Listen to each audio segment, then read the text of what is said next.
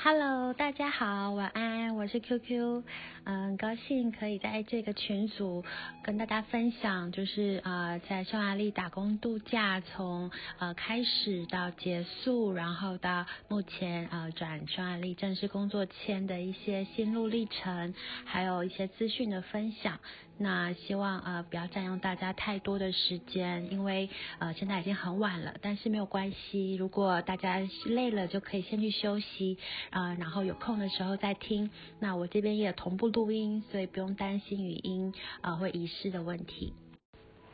呃，首先就是不知道大家在决定要来匈牙利打工度假。的时候，你是抱着呃怎么样的一个想法跟初衷，会想要呃到一欧洲一个这么遥远又不是这么熟悉的地方生活和工作？呃，不管你的原因是什么，我相信这都是一个不容易的决定，而且是需要勇气的。那呃，我接下来就来跟大家分享一下我自己到到现在从呃。我从打工度假这条路上，一直到最后决定落脚在这里的一个过程。那因为我在群组的记事本已经分享了很多关于当地的工作、居住或者是呃生活上面的一些资讯，所以今天的分享啊，先以我个人的一个故事为主。那资讯的部分我们可以摆在后面。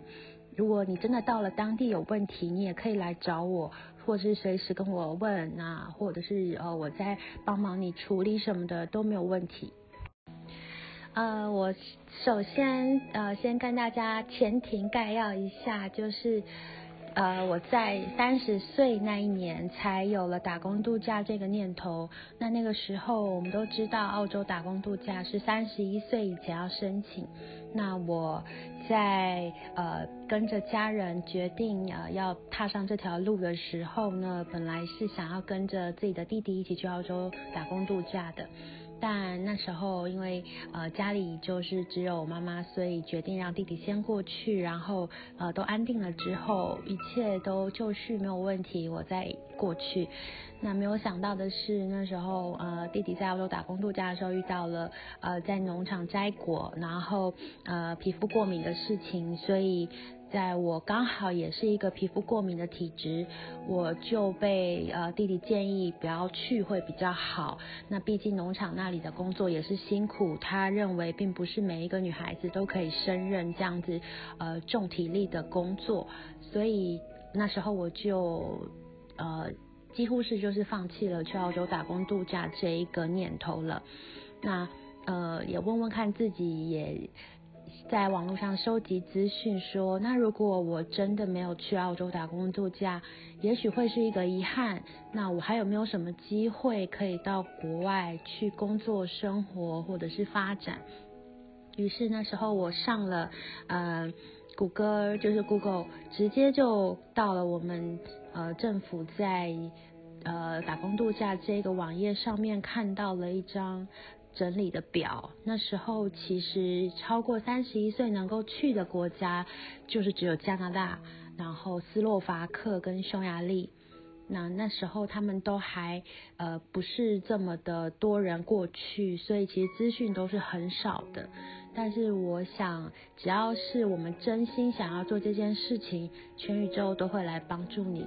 所以我就告诉自己，无论如何我都要试试看，不管是用呃抢名额、抽签还是申请，我都不可以放弃这些机会。于是我就告诉自己。在我三十一岁到三十六岁这五年当中，我一定要把这三个国家走完。嗯，然后我从三十岁开始有了这个想法之后呢，三十一岁我就开始收集资料。呃，我先跟大家提一下，我是一九八三年的，所以这已经是六快六年前的事情了，呃，也快七年了。那那时候因为加拿大是我的第一个选择，原因是它不是欧洲语系的国家，虽然英文也没有很好，但是我想起码它呃英文还是可以沟通，所以我把它当成我的呃在三十一岁以后这个三个国家可以选择的当中第一个要去的国家。那呃，也很也很就是皇天不负苦心人的，在我三十呃三岁那一年呃出发了。那我是在二零一五年的时候抽到的。那哦不，我不是抽到的，我也是抢到的。就是那一年，二零一五是我呃加拿大打工度假最后一届，用呃网路来抢名额。那我是一年抢到之后，一年后才出发。但是在这抢之前，我准备了两年。所以我觉得，不管呃多少人跟你竞争这个名额，你都不要去介意你是那个百分之几的几率，因为。呃，坦白说，呃，上天他会让你去，会安排你去，你就是会去。其实你不用管多少人跟你抢，或者是多少人跟你竞争，重点在于你自己。呃，对于这件事情，你有没有决心？你自己的意志力够不够强大？你的信念够不够？呃，能够说服所有人，就是你就是要。出国，你就是要到呃外面去看看，你就是要去呃认识到各个国家不同的人，你就是要去增广见闻，或者是你就是要给自己的生命留下一个不同的业章。不管你的想法是什么，我相信，嗯，你都要先问问自己，你到底有多么想去完成这件事情，这才是你最后能否如愿出发的最重要的关键。好，那我如愿出发加拿大，一年回来之后，依照我原本的计划，呃，我是要接着去斯洛伐克，然后我知道像斯洛伐克和匈牙利。跟澳洲是一样的，就是你必须透过申请的方式就可以拿到名额。当然，呃，澳洲是不用面试的。那欧洲语系的国家，因为它需要先呃知道你有没有基本的语言沟通能力，所以它会有一个面试的一个过程。那大家不用太担心，因为基本上它面试也是很很简单的，就是英语一个问答，就像呃。一个呃呃机场的海关在你出国的时候会问你说，哎，你这次来停留几天？然后你主要来的目的是什么？那你有没有呃朋友在这边，或者是呃你带多少钱来，或者是你的旅游计划等等很简单的问题，所以基本上你只要有准备都不用太担心。那他们的呃签证官、移民官的英文也不会太差到你听不懂，所以呃基本上面试这一块，像我自己英文能力并没有很好，我多译只有四百分，然后我呃全民英检初级也没有过，但是。我相信，如果你有国中程度，至少是在生活上面，呃，简单的一个对话没有问题的话，你应该是不用太担心关于面谈的部分，不至于到一个字都吐不出来，或者一句话都听不懂，这就没有问题了。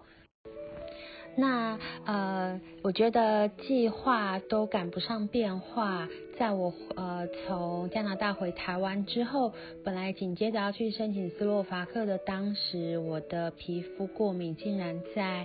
呃台湾最热的夏天六月的时候呃重新的复发了，而且是恶化的更严重。那嗯，原因是因为在加拿大，因为气候干燥，一整年没有流汗，那空气、水质各方面环境都很好，所以一回到呃台湾，就是有空气污染的一个地区，我就整个呃非常的不适应，也就是人家说的水土不服了。嗯，所以我并没有办法马上的去申请斯洛伐克，我必须要在家里面好好的休养我的身体。呃，基本上当时候的状况是，呃，几乎没有办法好好的生活、好好的睡觉、好好的工作的，所以我的斯洛伐克就这样子被我像澳洲一样硬生生的被迫放弃了。但我心还是呃一直很想要去踏入欧洲这一块国度。原因是因为我在加拿大最后回来的台湾前一个月，我去了呃加东的法语区，就是魁北克蒙特楼那一块。那那一块就是整个是非常的欧式风情的建筑跟环境。让我整个人心生向往，那也是我第一次呃真真实实的接触了呃有欧洲呃风味的一个呃世界。以前小时候会觉得哦，欧洲就是巴黎为代表。那后来这近几年，因为巴黎的情况并不是这么的好，呃，风评各方面治安环境的评价也不是说很 OK，所以是其实是有一点点破灭的。那我就只剩下匈牙利这一个选择了。那时候我第一个想法就是啊，起码呃斯洛伐克。呃，就是讲讲斯洛伐克语，虽然跟匈牙利讲人讲匈牙利语一样，我不会，但是，嗯，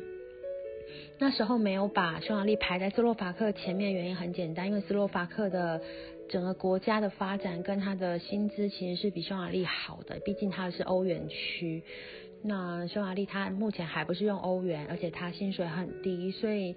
当时候我们在回台湾前，跟呃几个加拿大打工度假的好朋友聊，接下来要去哪里的时候，大家都说啊，你真的要去吗？匈牙利很穷哎，时薪只有两欧，这样子应该不是去赚钱的吧？应该就是去去玩，或者是去把它当成一个你可以拿一年呃欧洲免签在深根地区，或者是整整个。欧亚大陆呃旅游走跳的一个跳板而已。那我们那时候并没有把匈牙利放在呃前面，还有一个原因是因为匈牙利语非常的难，听说大概就是如果中文是第一难，那匈牙利语大概就第二难，然后第三可能是俄罗斯语或者是德语之类的，所以并没有把匈牙利呃放在一个呃就是前面。的位置，但我已经没有得选择了，我只剩下匈牙利可以去。那去做了一些功课之后，发现，哎，匈牙利有的布达，呃，它的首都布达佩斯有东欧小巴黎之称。哇，这个又跟小时候想去呃巴黎的一个欧洲的梦想又好，感觉又有一点点连接在一起。总之，它的意思就是很浪漫的城市嘛。所以那时候又觉得，嗯，好，我还是要去。嗯，好，然后我们终于要进入了匈牙利打工度假的一个呃核心了，就是你在台湾呃开始做跟台北办事处那边申请呃预约面试，然后准备呃他们规定的一些相关资料后呢，嗯，基本上如果很顺利的话，大概是呃一个多月就会拿到所谓的。一年的打工度假签证，那因为呃匈牙利这个国家的政策呃一直在变化，所以台湾那边其实也很难掌握是不是每年他们这边的规定是否都会维持着一开始的呃跟台湾签订的协议。当然人数一百人是一直都没有满过的，所以大家不用担心会不会有名额不够或者是。呃，你没有你你会不会年底然后就没有得申请这种这种问题，基本上是不用担心的，因为呃来的人真的很少，那原因也跟大家提过，就是工作机会真的很少，所以呃我希望大家在来这个地方之前，呃必须要先给自己做好一个心理建设，就是。如果你是来赚钱的，你一定会很失望，因为他的薪水其实跟台湾差大学生起薪是差不多的。那当然生活环境好很多，我指的是呃整个呃城市，不管是它的美丽，或者是呃步调很缓慢悠闲，甚至到了晚上会很浪漫，然后。气候很舒服，不会太湿，也不会太热，冬天也不会像加拿大这么冷。那人民也很友善，治安也非常的好。嗯，我希望大家可以呃用一种，嗯，你今天来这里，你是给自己一个机会，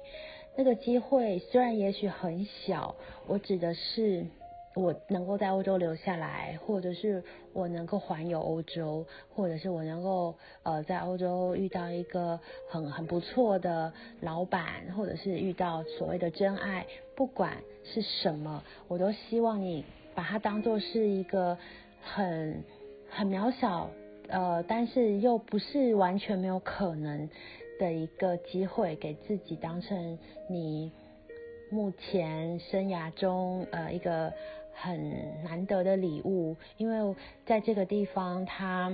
呃目前还是属于开发中的国家，并不是已开发国家，所以呃很多东西其实并没有这么的呃呃先进，或者是没有像一些我们亚洲的大城市那样子，对，所以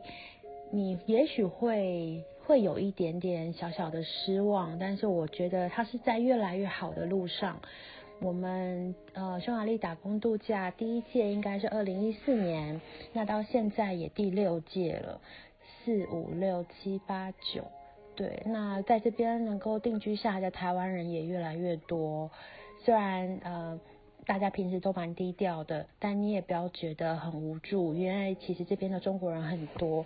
讲中文其实也是可以生活下来的，就像我进来一年多，但是我兄也永远就是只会那那几句你好啊、再见啊、谢谢啊、不客气呃之类的，所以其实基本上语言跟生活不用太担心，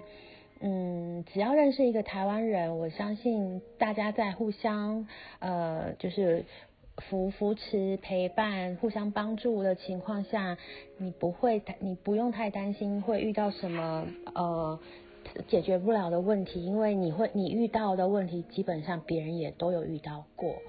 嗯，所以我希望大家来的时候，如果你真的很没有安全感，唯一的办法就是你带很多钱来。那为什么会这么说呢？因为要么你今天来不适应，你可以来这里玩一个月、两个月、三个月，OK，好就回去了。或者是你可以来这里用你的打个度假签证玩一年、一年三个月也可以，然后你后后最后还是回去了。那你也可以来这里，就是找一份最容易找的餐厅的工作，然后边玩哦边赚钱，边存钱边玩，一一个月去一个国家玩，然后你。足足可以待十五个月，你可以玩十五个国家，然后回去了。对，就是我们都是在给自己一个呃，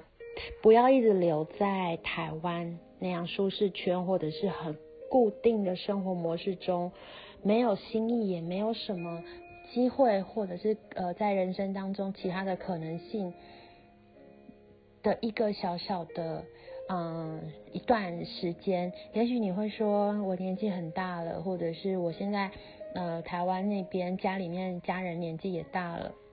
他们也许会觉得我出来是浪费时间，或者是怎么会可以放下家人，放下台湾的工作出来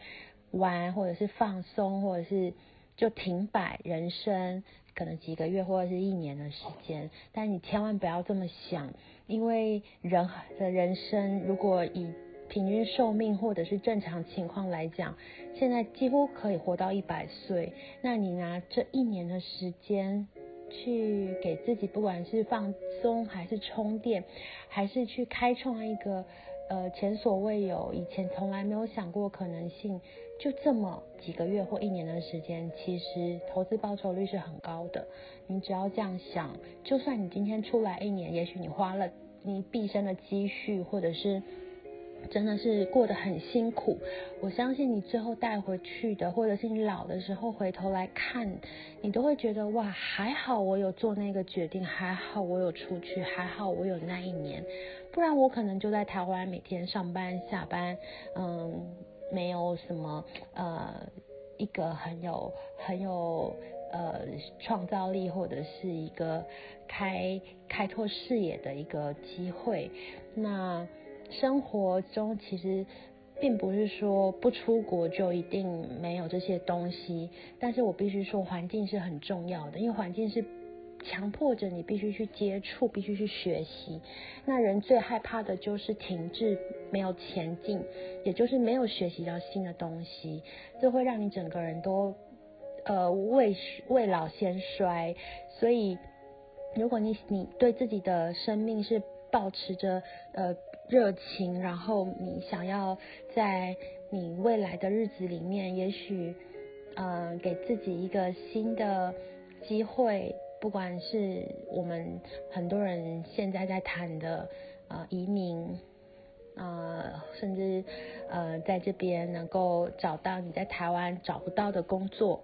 呃，都是一个对于自己很重要的交代。那我这边也。要讲一句，我们台湾政府很棒的是，他给了我们这样的机会，那你就要好好的去珍惜跟利用，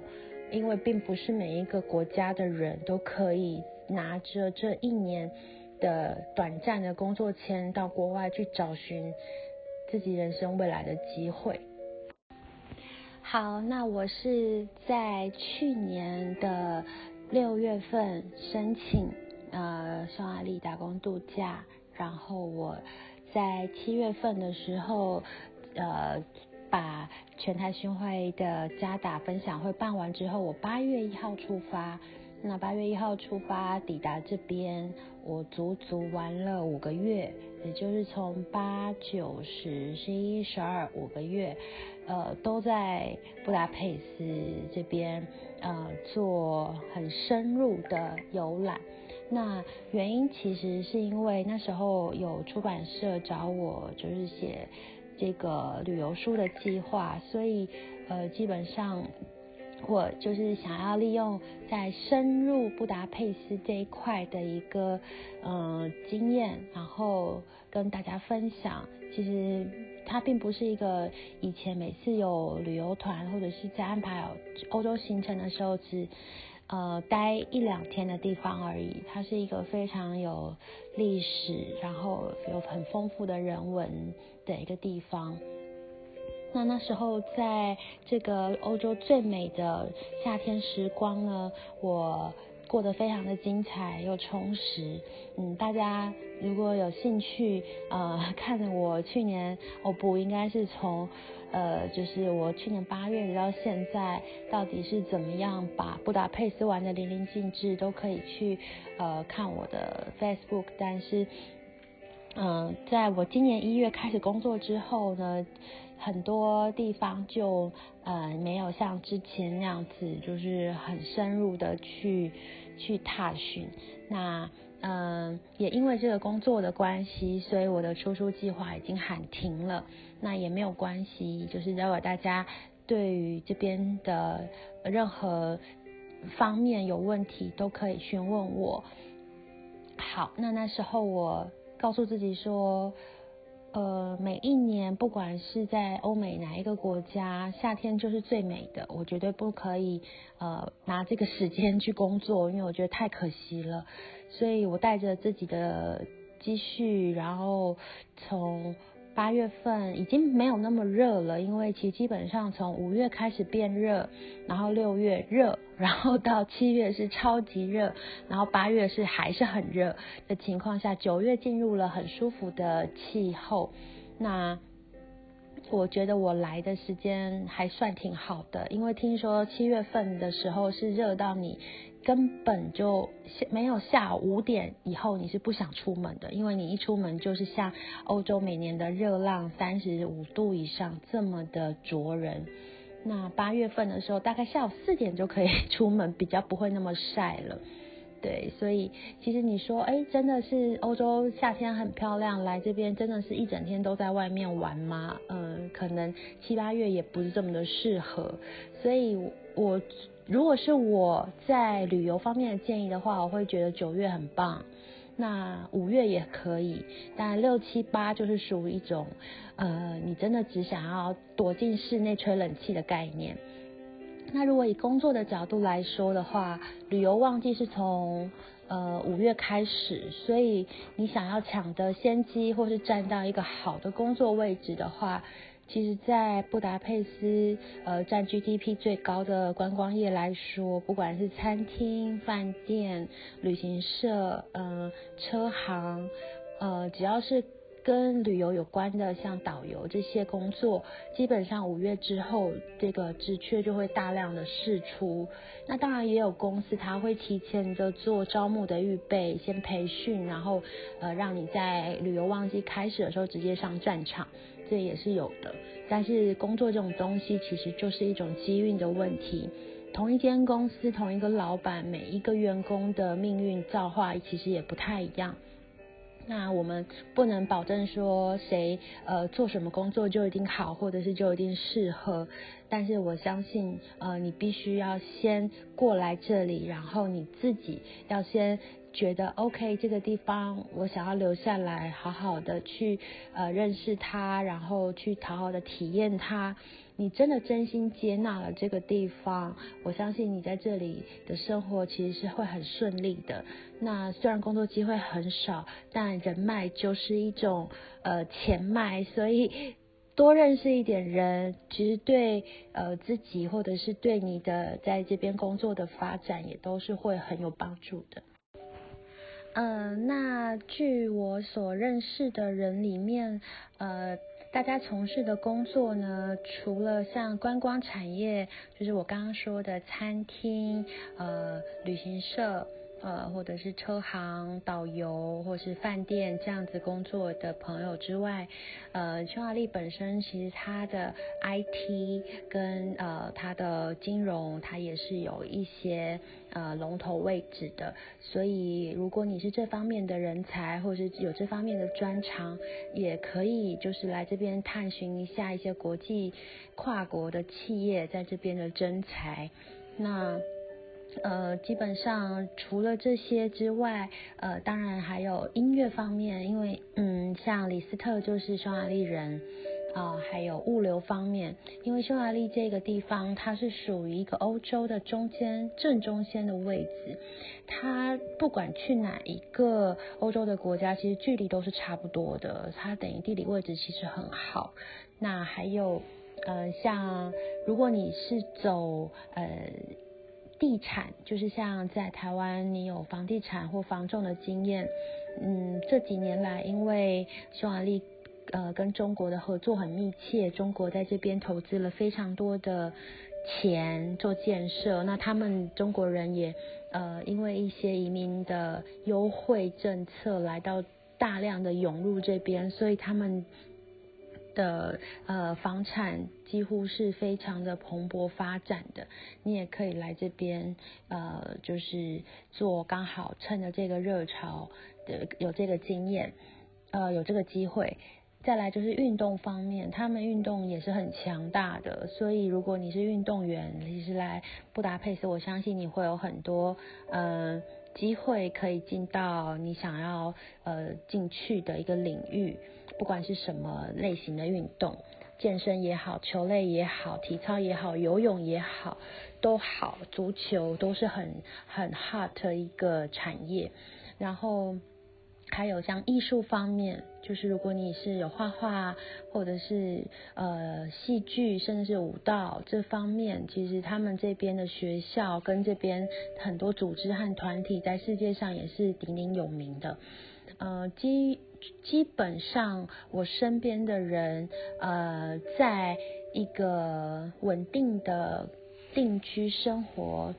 底下，他们从事的行业大概是我以上说的这几种。当然也有就是像零售业，零售业就是像呃之前跟大家提过的。呃，做代购这个东西，那匈牙利这个地方它比较特别的是它的税很高，所以做代购这个东西，并不是说在匈牙利本地好做，而是在周边的国家，呃，你因为距离近的关系，你既可以不用去呃负担其他国家的高生活费，你是住在匈牙利，可是你是从其他国家，比如说德国。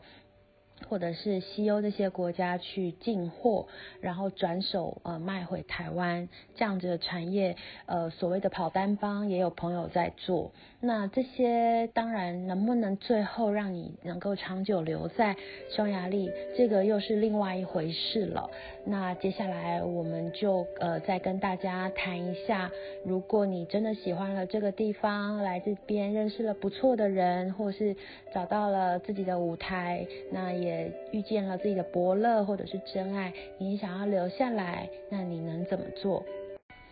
呃，坦白说，一开始我来的时候，我并没有想，呃，就是一定要怎么样，比如说一定要呃拿到这边的身份，或者是我一定要定居欧洲，或者是我一定要。嗯，在这边找到一个工作，我那时候其实想法很简单，我就是把握住呃很漂亮的夏天的时光，然后在我的经济状况还允许的时候，身体状况也 OK 的时候，我能够多多走一些地方，多去体验一些东西，我就能多得到或多学到一些跟台湾。呃，就是不一样，或者是在台湾根本接触不到的文化，我觉得这个是我认为比较有价值的部分，也就是投资自己。呃，我我知道每个人的经济状况不一样，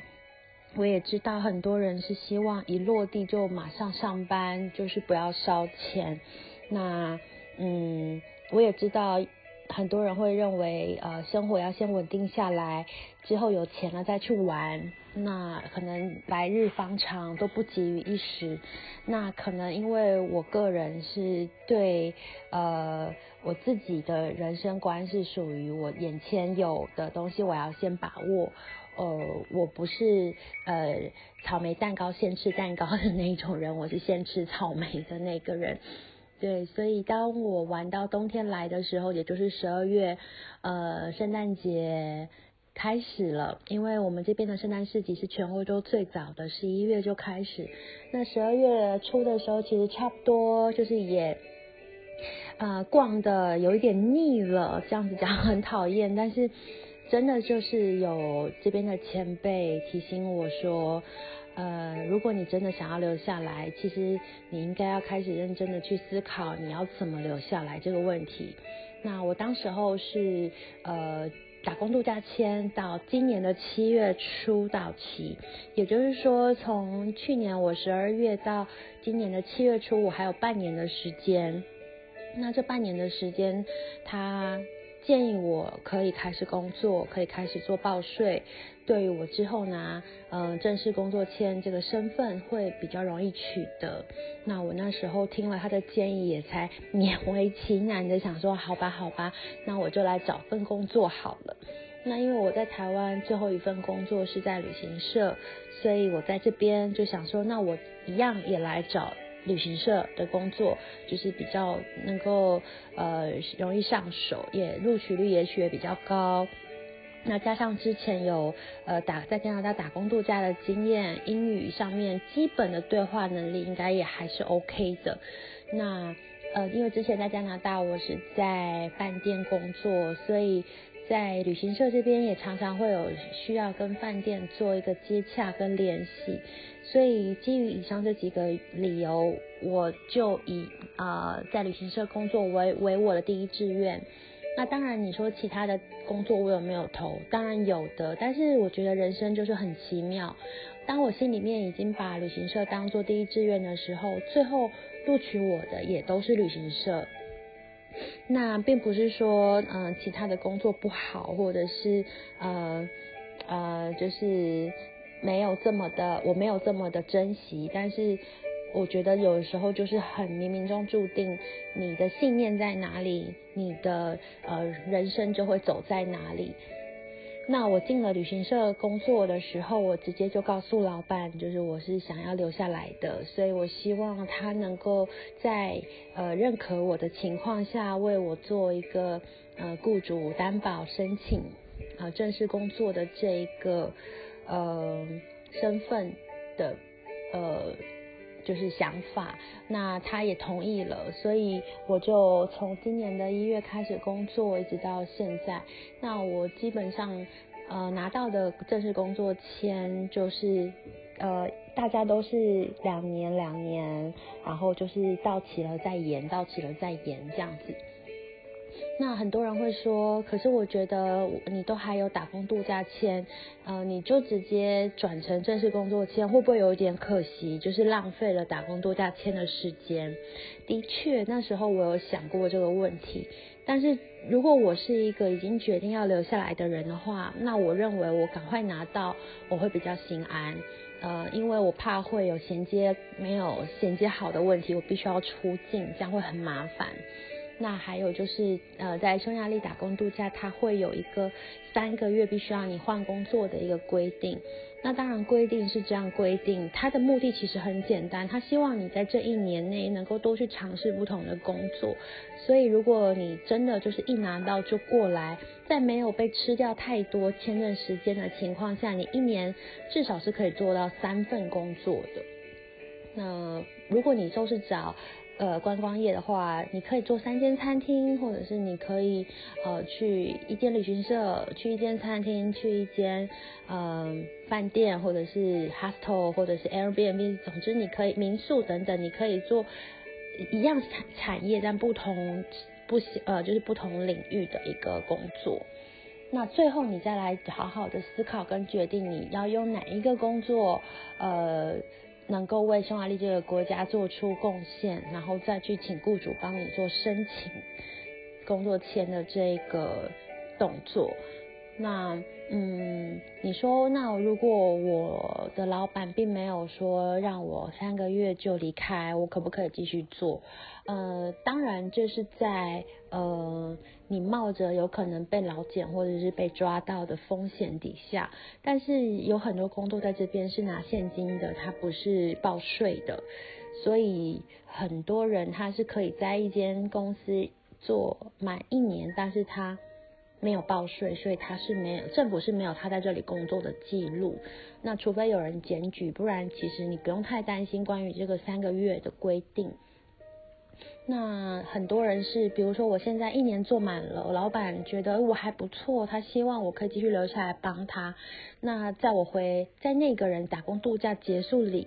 离开匈牙利这个国家，他可能去其他国家玩，或者是回台湾的这段时间，呃，他的老板可能就帮他办了身份。那等他的身份差不多下来的时候，他又再回到匈牙利，那继续拿着呃正式的工作签继续工作，也是有这样子的呃案例。那。如果说有人是呃，我既然我既找不到老板帮我担保工作，可是我就是想要留在匈牙利或是留在欧洲，我将来是想要拿呃所谓的蓝卡这个身份的话，那我能怎么办？当然，这种台面下呃做一种呃身份买卖的人很多，尤其是中国人，那价码从呃五百欧、一千欧到。甚至五千欧、八千欧这种都有，呃，我希望，呃，呃，大家其实可以先自己用自己的方式努力看看，走最正规的，就是由你真的是愿意呃聘请你的雇主去帮你做担保，而不要一来就直接花钱去买身份，对，因为呃你并不知道卖你身份的这个公司或者是这个人他到底牢不牢靠。那我承认，我一开始来的时候，的确有一间公司是直接跟我开了五千欧的这个价嘛。那后来，因为我遇到了现在的老板，那老板说，其实这个东西只要是我愿意聘请你，我就有义务要帮你办，不然你没有办法留下来为我工作啊。所以，只要你是有工作能力的，你的实力是被老板肯定的，我相信一定会有老板愿意。主动免费的帮你申请这个正式的工作签，所以这笔钱其实是在你最后最后非不得已，你真的无计可施的时候，你才去啊用买的方式，不然其实我是不建议开始呃你就花了这样子的钱，因为这钱也不是小钱。其实这小这一笔钱还可以让你去呃其他地方玩很久，甚至可以把整个欧洲都玩完了，对吗？那接下来就跟大家分享一下，如果你想要进外商公司工作，就是呃，在你的语文能力你觉得还蛮有信心的情况下，你要怎么样呃比较容易呃拿到这个踏门砖？其实就是你在各大的匈牙利的工作网站上面，你直接呃打上一个关键字，就是他有需要会讲中文的员工。这样子的一个关键字，其实你会相对的好找，呃，很多关于你比较容易上手的工作，而且你还会受到重用，因为毕竟这个地方，呃，它跟呃中国的关系一直都很好，然后它也做中国人的市场，甚至很多观光客，所以中文需求的人其实是各个行业都需要的。那你说，那你不会匈语怎么办？其实，在布达佩斯，它这个首都里面，由于它是观光，呃，就是城市的关系，所以基本上英文还是大家的共同语言。那如果你说出了比较郊区或者是其他小镇，或者是匈牙利其他城市，那我就不能保证他们还讲英文。因为有的时候，甚至连呃布达佩斯呃在地的匈牙利人英文都不是很好，除非他是住在正市中心呃工作的人。那再来就是，如果你今天觉得哦，我就是不想要再过得像台湾一样办公室的生活，我就是想要来这边做呃没有精神压力，不需要动脑费心神的工作，那。就是体力活，那体力活其实就像呃观光业里面的餐厅服务生啊，或者是 housekeeping 这种工作，就是你今天 OK 呃呃站完一整天，或者是你呃打扫完一整天就没有你的事了，你不需要像办公室的人员可能会需要呃整天呃守着客户的讯息，你必须要及时回复等等等这样子的工作压力。他工作的部分，呃，像精品业的部分也还蛮常需要到会讲中文的店员，呃，还有像免税店也是，免税店就是像机场里面的，或者是像呃各大景点附近专门让呃从中国来或亚洲来的团客进去消费的店，嗯，他通常是会走呃。你随团做介绍销售的这样子的工作，那你可以把它想象成像呃门市人员，或者是像专柜的柜姐、柜哥这样子的这样子的呃感觉。那其他的部分可能就是要看自己在呃来这边的时候有没有办法透过一些呃。比较熟的前辈，或者是已经在这里呃一二十年的老移民，不管是中国人还是台湾人的一些呃哥哥大哥大姐来帮你做引荐。嗯，其实我还是老话一句，就是。你必须要先知道自己要的是什么。如果你还不知道自己要的是什么，也没有关系，至少你要先知道自己不要的是什么。呃，像我自己很清楚的，就是我知道我不要去餐厅，因为我之前在加拿大的时候，我曾经在餐厅工作过，我非常的了解我自己，就是这一份工作是不非常的不适合我的，所以，呃。我没有办法像一般人的体力这么好，可以呃站一整天或走来走去一整天，然后不能不能坐着，不能有一个自己的时间做自己的事情休息，或者是划手机等等的工作。那我已经习惯就是呃所谓的室内的静态的工作，所以我很明白，如果我在布达佩斯我要找的工作。就是办公室的文员，或者是，嗯，像我以前在台湾，我曾经做过幼教老师的工作。我来这里，maybe 也可以从事，呃，在中匈学校，呃，或者是双语学校或中英匈这种三语学校，呃，照顾孩子的一个老师的工作。但是，呃，有的时候你会对他开出来的薪资感到非常的。呃，惊讶就觉得哇，怎么这么低？因为基本上在匈牙利，他自己的公务人员的薪资也就是大概台币一万九左右而已。所以，嗯，扣掉一些他们的什么呃餐补啊，或者是保险啊，或者像我们台湾这样子呃健保啊之类的费用，其实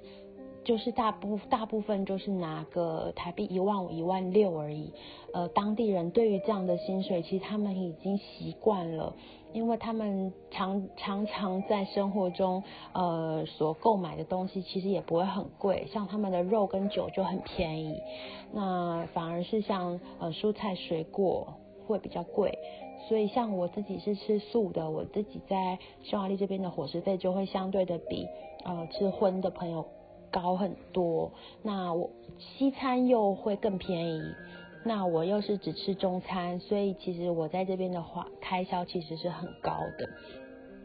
那工作的部分大概就是跟大家介绍到这边。嗯，如果大家觉得你有自己的坚持，或者是你觉得你有呃经济能力，可以让你在。呃，来之后有很多时间可以慢慢找，那我都觉得没有关系，因为我都希望呃大家是在一种很放松，或者是来这边学习的一种心态在过生活，而不是用一种很焦虑的呃心情在担心说，哎怎么办怎么办？因为每天都在烧钱，没有没没有没有呃就是收入，那可能你就要学习怎么样在。自己的生活上面，呃，比如说自己炊食自己的三餐，然后他们的面包、吐司其实也非常的便宜，什么火腿啊、鸡蛋、牛奶都非常的便宜，所以基本上如果你是一个呃 不太吃菜跟水果的人，其实开销其实不会很大的。那当然你说其他的呃花费都跟台湾的物价是差不多的，咖啡啊、饮料啊。嗯，不会不会让你觉得像西欧或是北欧那些国家这么可怕，我完全下不了手，所以大家不用担心。那布达佩斯这个城市其实也蛮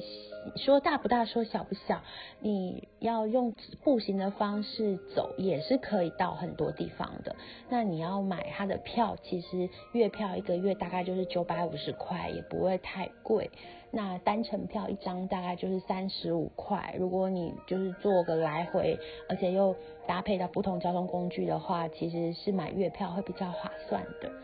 那物价的方面，再来就是我们讲到房子的部分，房子的部分是由于这几年被呃就是中国人炒作的关系，所以整个市中心房价不管是租金还是嗯。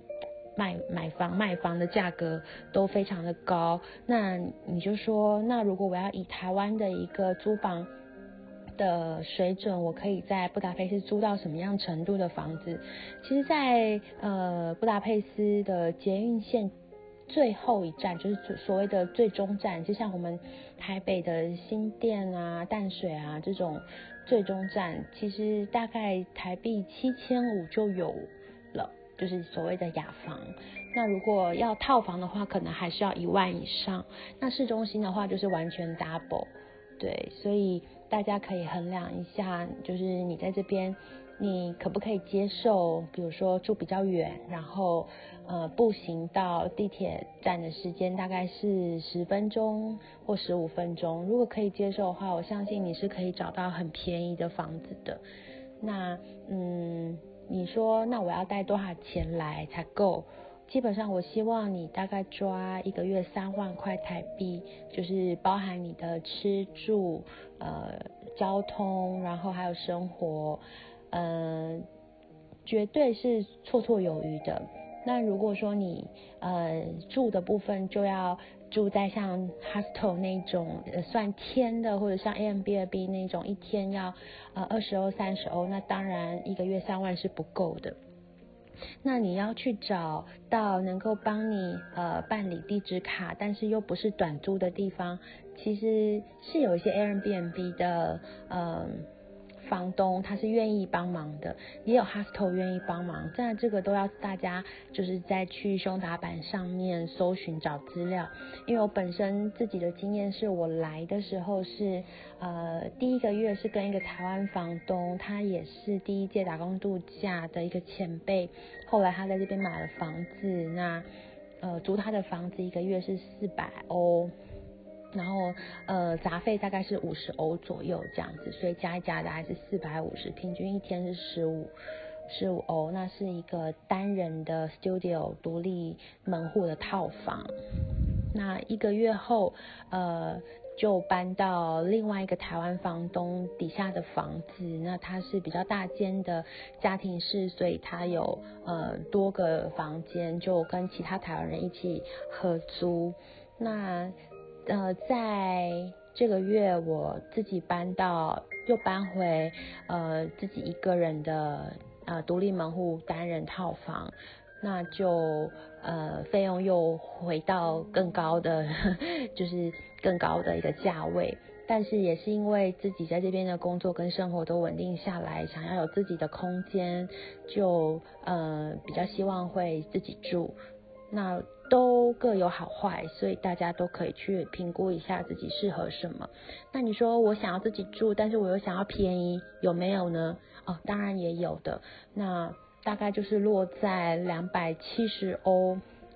最便宜最便宜我听到的独立套房，就是卫浴是自己的，大概是在两百七十欧左右。这给大家做一个参考。那。是不是在地铁附近，跟是不是在市中心就决定这个价位。所以，嗯，如果你是一个比较呃喜欢走路，或者是不怕在外面吹风 淋雨，或是冬天下雪，甚至像我，因为我。呃，有时候晚上会比较晚回家，我不想要呃没有车子坐，甚至等很久很久的夜班公车，我怕会有安全的问题，所以我都是选择住在市中心。呃，有一条线叫做四六线。四号线跟六号线，它是走在同一条线上面的地路面电车，那它头尾会分开。那这一条线是二十四小时的，那大家在找房子的时候，可以往这条线上旁边的房子来找，那对你的生活会方便很多，因为这条线它都有到各大，不管一号、二号、三号、四号地铁站。那在生活用品的物价方面，其实匈牙利这边，呃。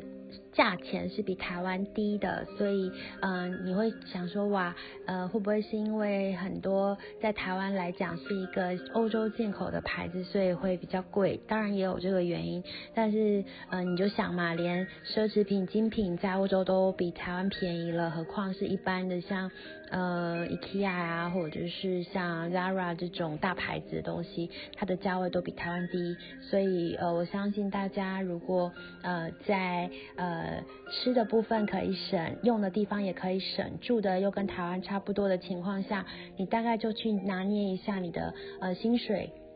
只要是你可以找到一份跟你在台湾差不多能自立自强、自给自足的收入，其实你就可以生活的蛮舒服的。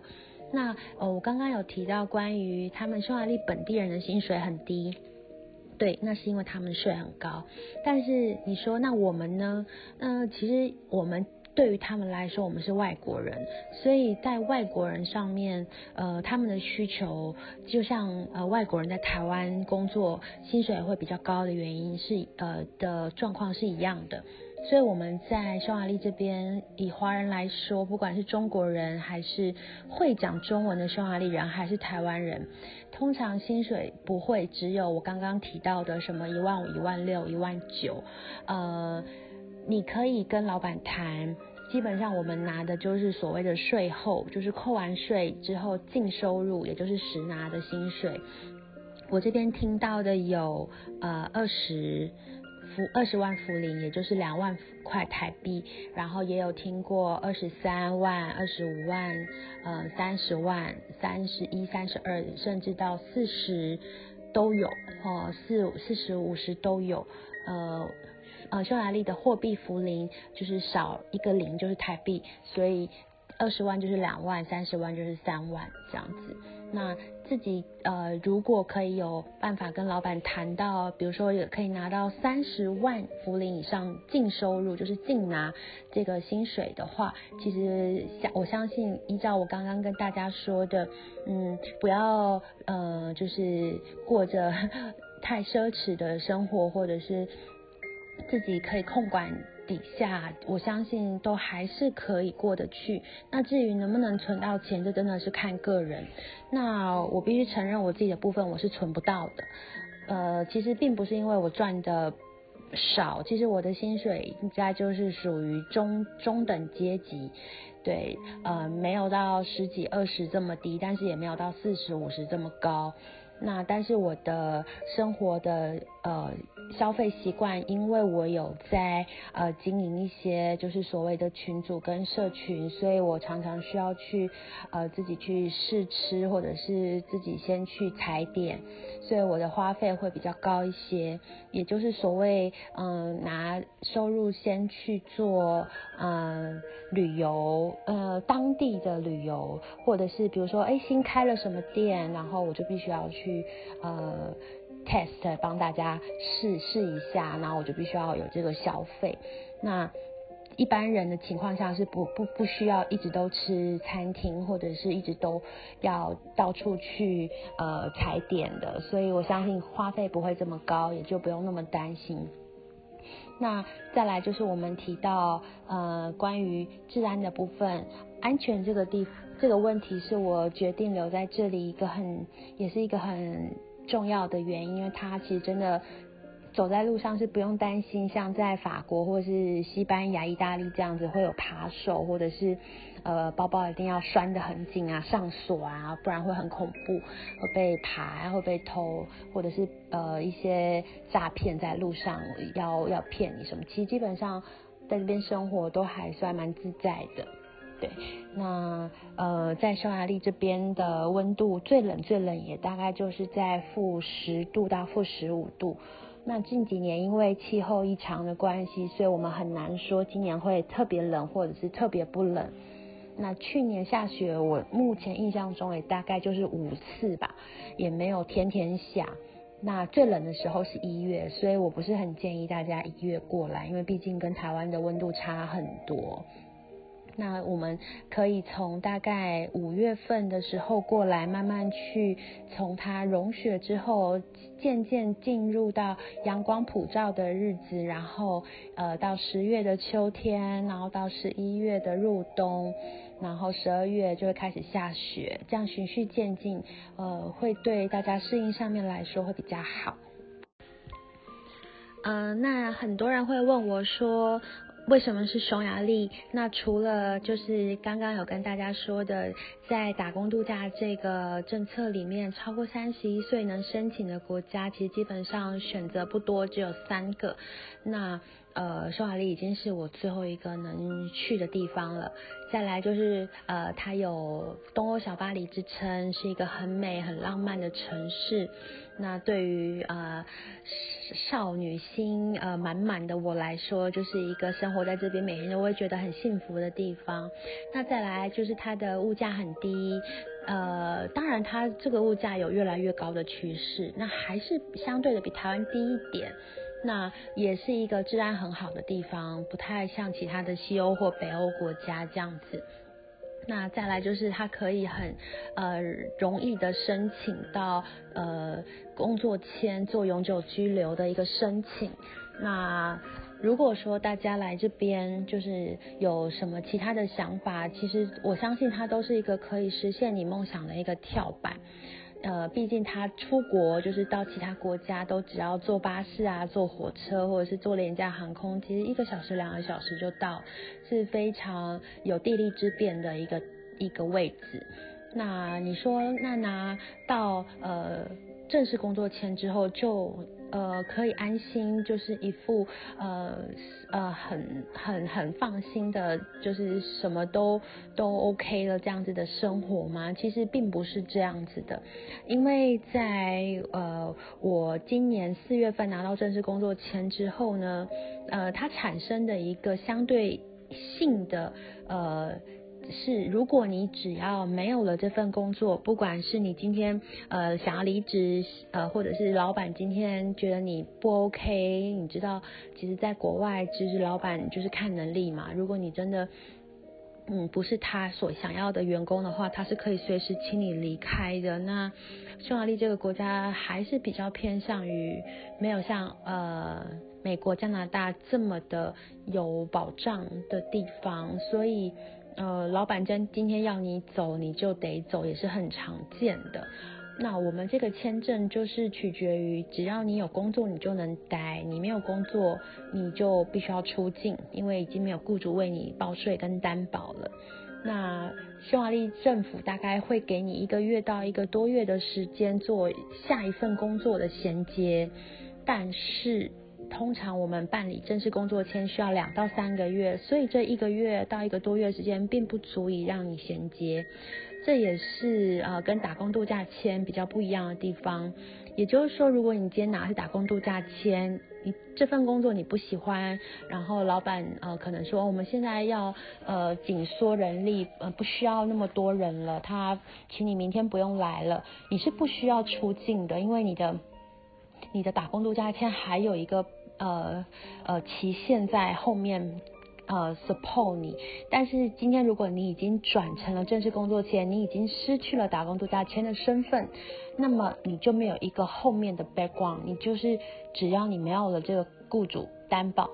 的资格你就必须要离开。那你说，那我还是想待怎么办？又衔接不上，没有嗯马没有办法马上找到新的公司帮我帮我做这个再次的申请担保跟报税。那你就想，那很多人就是会想说，那我就是回台湾。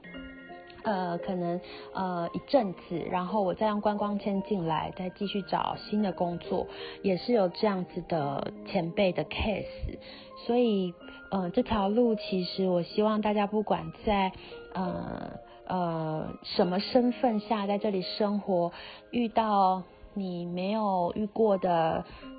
处境或者是困难、挫折、打击的时候，都不要轻易放弃，因为。嗯，这个机会在很多国家里面其实并不是这么的好拿到的。那如果你今天已经有了这个入场券，你就不要轻易的放弃。你要去问问看自己那时候为什么会选择离开台湾来到这里，那个初衷你要永远记得，你才能够在你有困难的时候。撑着自己度过去，不然真的很容易就就回 就就放弃就回家了。那你回家的时候，你你要问问看你自己，你甘心的放弃吗？如果你真的觉得 OK，我已经得到我要的了，我看到我我要看的了，我体验我想体验的了，那你回去当然是没有问题。但是通常我们在遇到一些呃自己还没有达成的。梦想的过程中就被这些小小的，可能也不是小小的，可能就会一连串的不顺利所击击败了信心，那你就会觉得我是不是呃没有这个命啊，或者是我是不是运气不好啊，是不是？可是你千万不要这样想，你要想说这是老天爷给你的考验，他在考验你的。决心够不够？你是不是比别人更值得他给你？这个大家就很羡慕你哇！你可以在欧洲工作，你可以拿到欧洲居留身份，甚至你五年后你工作报税满五年，你可以申请欧盟蓝卡这样子的一个入场券了。你可以去想看，这是不是你值得为呃在你的人生里面拼搏一次的一个呃机会跟勇气？所以。呃，我必须说这条路并不好走，因为这里台湾人也不多。那每个人的运气啊、造化都很不一样，有的人很顺利，有的人就很坎坷、很颠簸。对，就大家还是要永远记得，我既然都飞了这么远出来了，我一定要带点什么东西，或是学到一点什么东西，而不是啊在这里呃就是什么都不都不适应、不习惯。我我我我要回台湾了，这样子，嗯，我记得我在加拿大要放弃的时候，很多人说，哦，如果你放弃，很多人会打死你，因为它真的很难抽。然后我在这里，我的打工度假签拿到的时间其实很短，就是大概在呃去年八月到今年四月我就转成跟正式工作签，然后前五个月我都在玩，然后后面呃三个月我在工作试用期，所以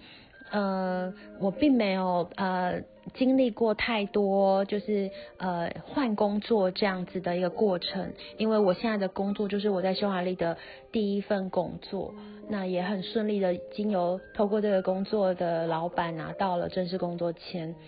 那我相信我可以，你们一定也可以，那我都告诉自己，以前的前辈可以，为什么我不行？我一定也可以。只要你是真的想留下来的，我相信你会想尽办法，用尽你的努力去做到这件事情。那我并不是说哦，拿到正式工作签就是多了不起的事情，因为他被必须要承担的风险就是你一旦丧失工作，你就必须要离开。哦，那这个就会有一点呃压力，所以在这里的人通常都很认真的工作，那也很认真的去珍惜我们所得到跟拥有的，因为在别人的眼里，甚至是在呃你的台湾的家人朋友。听到你能够在欧洲工作，不管你做的是什么工作，我相信你自己都不是一个简单的人，因为光凭你决定要一个人来到这里，或者是要来到一个这么远，然后语言又不通的地方生活的时候，你就已经是比他们厉害的人了，对吗？所以在这里我要祝福大家，然后如果大家有什么问题的话，都可以在群组里面提出来。